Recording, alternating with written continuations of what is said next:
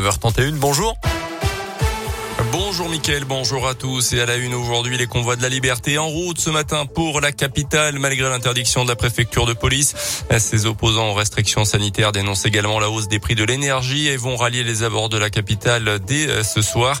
Les premiers véhicules de ce mouvement inspirés au départ du Canada sont partis mercredi avec des passages dans la région, notamment dans l'agglomération lyonnaise. Hier soir, des centaines de véhicules venus du Rhône, de la Loire ou de l'Ain ont fait une halte à l'est de Lyon. Le ministre de l'Intérieur a d'ores et déjà assuré qu'il n'y aurait pas de blocage de la circulation en région parisienne. Un dispositif spécial sera mis en place. On en saura plus dans les prochaines heures sur les changements à venir dans le protocole sanitaire à l'école. Les syndicats de profs ont été reçus au ministère de l'Éducation en début de semaine et une nouvelle réunion est prévue aujourd'hui. Parmi les pistes évoquées, la fin du port du masque obligatoire à l'extérieur, notamment dans les cours de récré ou encore une modification du traitement des enfants cas contact. Au programme pour les clubs de l'Ain ce soir, Le Mans, FBBP en foot, ça sera à partir de 19h.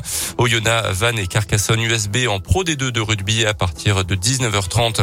Et puis les JO olympiques d'hiver à Pékin continuent. C'était les dernières Olympiades pour Tessa Worley, la porte-drapeau de l'équipe de France, a annoncé ce matin qu'elle venait de disputer sa dernière course olympique en individuel.